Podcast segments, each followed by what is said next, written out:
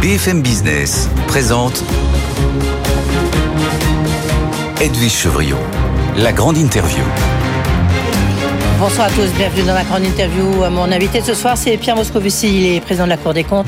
Il a été bien sûr ancien ministre de l'économie et des finances, ancien commissaire européen. Bonsoir Pierre Moscovici. Bonsoir. Euh, merci d'être avec nous. Euh, on va parler de beaucoup de sujets. On va parler de finances publiques. Vous me direz qui s'intéresse aujourd'hui, parce que tout le monde fait un peu n'importe quoi. Mais il y a quand même des nouvelles règles qui sont en discussion. C'était vendredi à Bruxelles et on attend, il y a un Conseil européen en fin de semaine.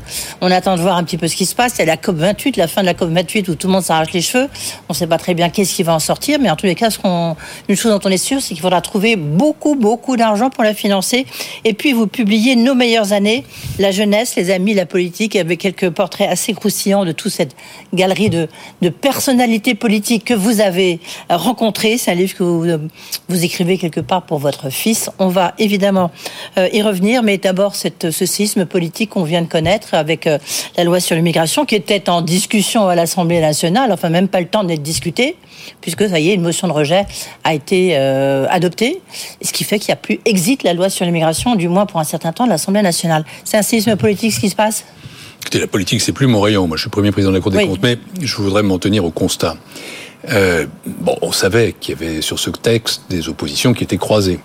Les uns trouvaient qu'il est trop comme ci, trop comme ça, euh, trop répressif ou au contraire trop laxiste, appel d'air à l'immigration, contre manquement aux libertés fondamentales. Euh, mais l'événement, c'est que pour la première fois dans ce quinquennat, les oppositions, euh, très diverses, se sont coalisées dans un vote contre le gouvernement, euh, contre ce texte en l'occurrence. Et, et, donc maintenant, euh, séisme, crise, on va trouver la bonne euh, nomenclature. C'est, c'est pas moi qui vais faire une analyse journalistique de ça. Non, mais vous êtes un homme politique. Du bah, moins, vous l'avez été. Il, il, va falloir se creuser la tête pour trouver une issue à ça. Euh, il y en a plusieurs. Euh, bon, d'abord, euh, que se passe-t-il au niveau du gouvernement? Ensuite, qu'advient-il du texte Parce Il faut qu'il y ait des messages, si, Gérald Darmanin, vous pensez non, Ça, franchement, les remaniements, la composition du gouvernement, c'est une prérogative du président de la République. C'est à lui de tirer l'analyse de cette situation. Et, et au ministre de l'Intérieur aussi, non. Si, si on regarde juridiquement, parce que c'est à ça que je m'en tiendrai, le fait que ce texte soit rejeté signifie qu'il, si rien n'arrive, il retourne au Sénat, euh, que le Sénat reprend le texte à zéro sur la version originelle, et ensuite qu'il le modifie probablement à nouveau dans les mêmes termes qu'il l'a modifié avant, et puis euh, voilà, la suite des choses se passe. Alors, tout ça, euh, je ne veux pas faire de commentaires à chaud, d'autant que je ne peux pas faire de commentaires du tout, mais disons que c'est quand même, allez, un événement politique, euh, qu'en effet, les oppositions, pour la première fois au cours de ce quinquennat, se soient coalisées pour voter contre un texte du gouvernement. Elles, elles avaient failli le faire déjà sur un 49.3. Ouais. Elles ne l'ont pas fait sur euh, la réforme des retraites. Elles le font sur l'immigration. Avec un paradoxe, c'est que la réforme des retraites était plutôt très impopulaire, alors qu'il y avait une aspiration à avoir un texte sur l'immigration qui soit ferme et en même temps sans doute humain. Vous dites un événement politique, Pierre Moscovici. Oui. C'est là où ça rejoint quand même votre sujet, votre position, parce que euh, on a vu que la, la, note de la France a été maintenue tout juste par Standard Poor's il y a quelques jours, euh, mais en même temps, on voit bien que ça fragilise le gouvernement, ça fragilise Emmanuel Macron, donc ça fragilise la France. Est-ce que vous redoutez que ça a des conséquences? Ça en a forcément, je ne sais pas de quelle nature, euh, mais euh, tout ça, au fond, est, est, est, est, inclus dans la donne politique initiale de ce quinquennat. À savoir que le président de la République a été réélu, il a été réélu nettement face à Marine Le Pen, mais ensuite les Français, dans l'élection législative qui a suivi, ne lui ont pas donné de majorité. Et donc on voit qu'il y a une forme d'inconfort dans lequel le gouvernement vit, qui se manifeste aussi par le nombre de 49.3 extrêmement élevé sur les textes financiers en particulier, euh, dans lequel il avance. Peut-être aussi, d'ailleurs, y a-t-il de la part de parlementaires, indépendamment de leur opinion sur le fond, une forme de frustration par rapport à la multiplication ouais. des 49.3. Et derrière ça, il y a aussi euh, le fait qu'il n'y a pas de coalition gouvernementale. Bref, on pourrait tirer le fil, euh, et on le fera sans doute, et, et, et le président de la République, euh, qui est, je le rappelle, le maître des horloges et, et le, le, le, maître du jeu institutionnel, en tirera les conclusions qu'il croit devoir tirer. Mais est-ce que, pour vous, il y aura des conséquences économiques et financières sur cet événement politique. C'est extrêmement, extrêmement difficile à dire parce qu'encore une fois, euh, il peut y avoir une gradation de réaction, il peut y avoir ensuite des enchaînements, soit ça peut rester mmh. assez modéré. Si après tout le texte retourne au Sénat puis revient à l'Assemblée, disons que c'est un délai euh, important. Il peut y avoir d'autres conséquences qui sont tirées. Vous noterez simplement, puisque vous parlez des euh, agences de notation, que plusieurs d'entre elles, euh, c'était pas le cas d'ailleurs de Standard Poor's, ont, ont, souligné à quel point la stabilité politique, la stabilité des institutions est un facteur important pour leur jugement. Donc, ça veut dire simplement une chose, c'est que nous allons être observés et que par rapport à ce qui se passe dans les jours qui viennent, dans les semaines qui viennent, il faut aussi avoir en tête cette donne internationale, cette donne économique, cette donne financière, dans la mesure où nos finances publiques, euh, reste euh, dans une position assez fragile. Oui, on va y revenir, comme vous pouvez imaginer. Quand vous publiez Nos meilleures années, on viendra sur le livre, euh, votre livre ensuite, Pierre Moscovici, mais Nos meilleures années, elles sont derrière nous, hein, nos meilleures années, parce que là, c'est quand même des, années un peu compliquées. Je ne veux pas jouer les nostalgiques. Ce hmm. C'est pas l'objectif de ce livre, livre, c'est pas son objet. C'est un peu un clin d'œil au cinéma italien, au cinéma américain, à des films avec Rafe Force, Streisand ou à d'autres. Mais euh, ce que j'ai voulu dire dans ce livre, euh, en l'écrivant, c'est qu'en effet, il me semblait que le débat public en France euh, s'était affaissé, que l'attrait pour la politique, que la qualité du débat politique, tout ça avait reculé assez fortement, et que ça m'inquiétait pour la démocratie française, comme je suis inquiet d'ailleurs pour la démocratie européenne, comme je suis inquiet pour la démocratie à l'échelle mondiale, face à, ce qu'on constate, c'est-à-dire la montée certains appellent ça des populismes ou des radicalités ou des idées simples. Au fond, un mélange de violence, de simplisme et d'absence de recherche de solutions réalistes. Et euh, j'ai voulu simplement rappeler que la politique pouvait être, euh, comment dire, un univers normal dans lequel se confrontent une gauche de gouvernement, une droite de gouvernement, un centre de gouvernement, et dans lequel, au fond, les uns et les autres ont des solutions différentes qui s'opposent, mais qui finissent quand même par déboucher sur des solutions et sur des majorités. Alors, il y, a, ce qui se passe en France, et aussi ce qui se passe au niveau européen, un Conseil européen en fin de semaine, où on parlera de l'Ukraine, hein, euh, savoir si euh, Viktor Orban, Orban, président hongrois, arrive à bloquer l'aide que l'Europe veut verser, les 50 milliards qu'elle veut verser à l'Ukraine, et puis savoir si l'Ukraine doit ou pas euh, rentrer au sein de l'Union européenne. Mais je voudrais qu'on parle de ce pacte Vous me permettez de dire quand même un mot là-dessus oui, oui, Très rapide. Euh, ce qui se passe en Ukraine, c'est décisif pour nos démocraties. C'est vital. C'est pas un sujet lointain. Et donc, dans cette mesure-là, moi, je souhaite vraiment que l'Europe montre sa détermination à aider les Ukrainiens face à l'agression de Vladimir Poutine. Si on ne le fait pas, alors à ce moment-là, nous donnons un signe de faiblesse qui euh, est énorme et qui nous menace. Et la deuxième chose, c'est que oui, dans ce contexte-là, même si ça change géopolitiquement l'Europe, il faut aller vers des négociations d'adhésion avec euh, l'Ukraine. Pour moi, ça me paraît déterminant. Et donc, je connais les réserves ou les oppositions de Vladimir Orban dont il n'est pas non plus mystérieux qu'il a des relations avec Vladimir Poutine qui sont meilleures que celles d'autres. Il y a des négociations aussi. Euh, moi, j'ai été commissaire européen, j'ai été ministre des Affaires européennes, j'ai été parlementaire européen. Mmh. J'aime l'Europe. Il faut tenir bon. Oui. Oui, c'est pas, pas évident. Il faut tenir bon face à ses propres membres. Hein. Face à ses propres membres changer, avancer, avancer. Il faut peut-être changer le fonctionnement de l'Europe.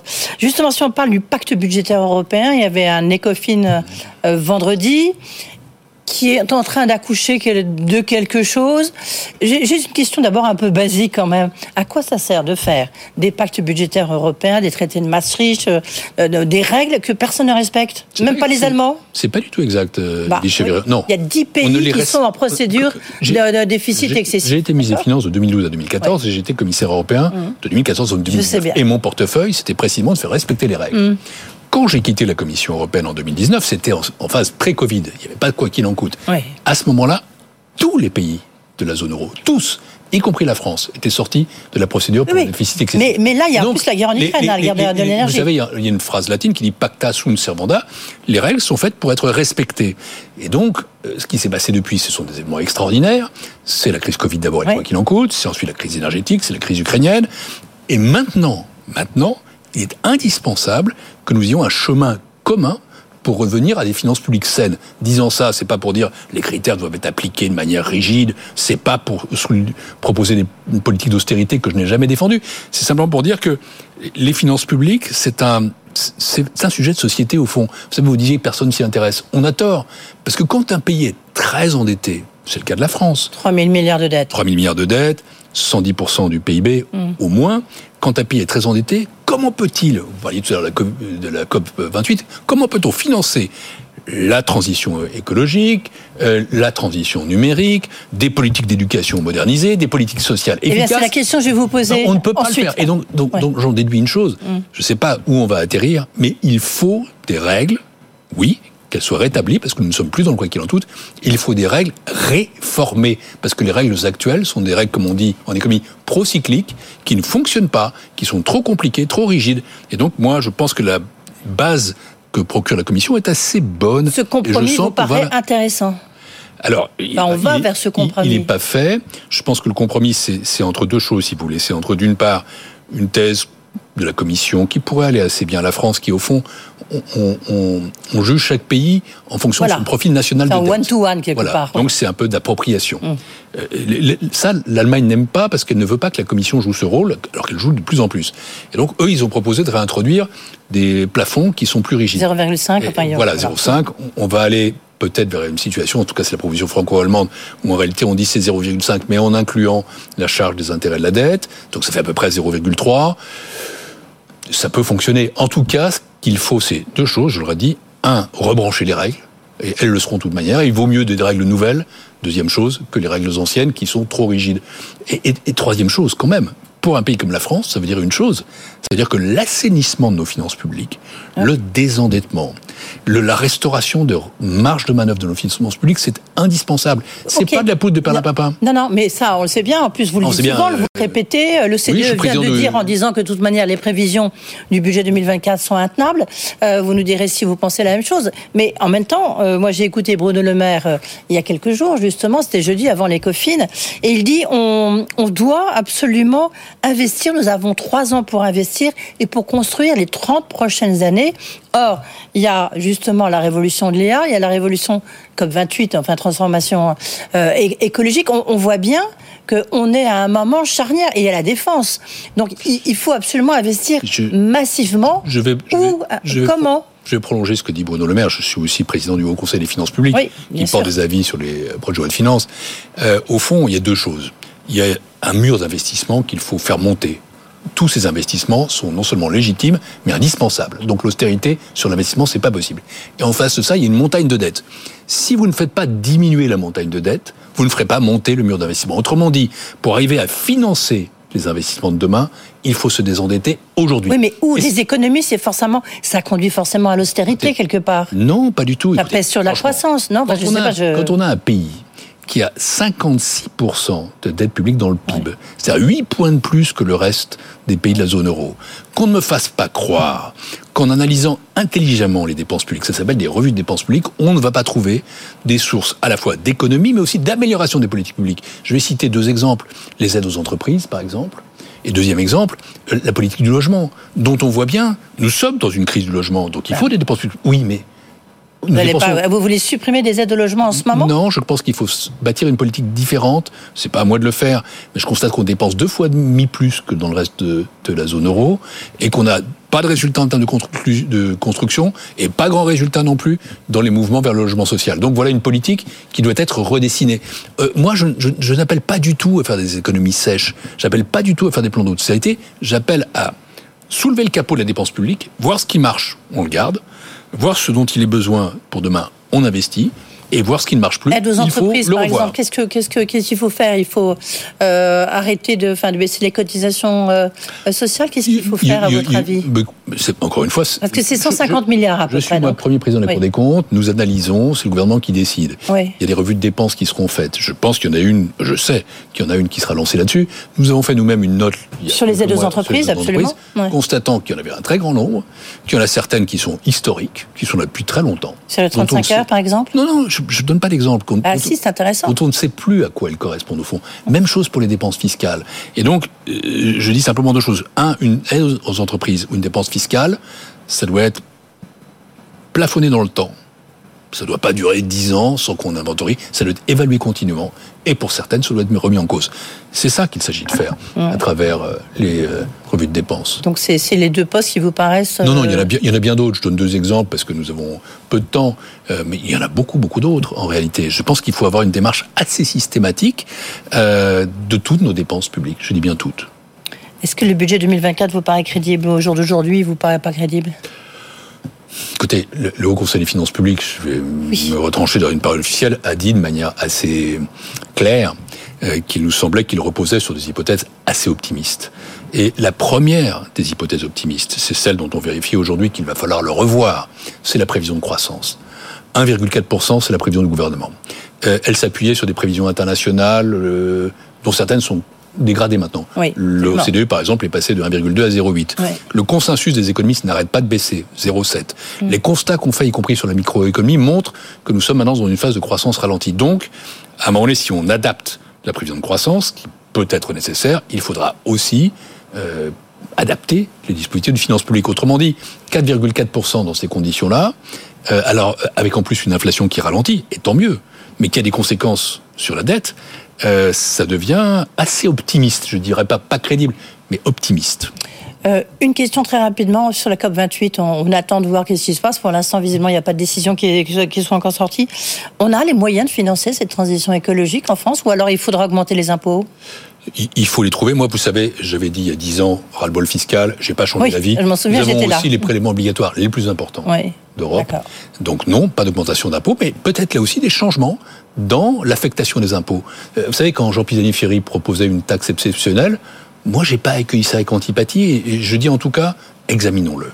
Ayons un débat sans tabou, parce que ne pas financer la transition écologique, c'est une faute pour les générations futures. Je suis père, vous l'avez dit, d'un enfant petit qui a 5 ans. Je pense au monde qui l'attend. Je ne veux pas d'un monde brûlant pour lui et pour nos enfants. Juste en conclusion, pourquoi vous avez écrit ce livre? C'est vrai qu'on pourrait vous garder pendant une demi-heure tellement il y a de sujets. Pourquoi vous avez écrit ce livre maintenant? Pour deux raisons. Parce que d'abord, je voulais que mon fils, euh, qui a 5 ans, sache un jour ce qu'avait fait son père. Et son grand-père, et sa grand-mère. Voilà, moi j'avais eu un père qui ne m'a rien dit jusqu'à 40 ans, un survivant de la Shoah loi du silence. J'ai voulu parler. Et puis la deuxième chose, c'est parce que le débat public, je l'ai dit, m'inquiète. Euh, je ne fais plus de politique, mais je reste un citoyen. Je reste un citoyen concerné qui souhaite que euh, mon pays reste une grande démocratie, une puissance, une puissance européenne, euh, et, et, aussi que le, débat retrouve une forme de sérénité, d'équilibre et de contenu, de substance. C'est à ça que je veux contribuer. Hum nos meilleures années, la jeunesse, les amis et la politique. Et puis il y a toute une série de portraits qui sont assez, assez, assez amusants quand même. Oui, voilà. Assez libre. Les portraits sont assez libres, on va dire. Voilà, assez libre. Cherchez le mot qui soit pas trop blessant. Merci beaucoup d'avoir été avec nous, Pierre Moscovici. Pour qui euh, ce qui vient de se passer, notamment à l'Assemblée nationale, est un événement politique. Et je rappelle euh, donc, euh, c'est publié chez Gallimard. Merci beaucoup.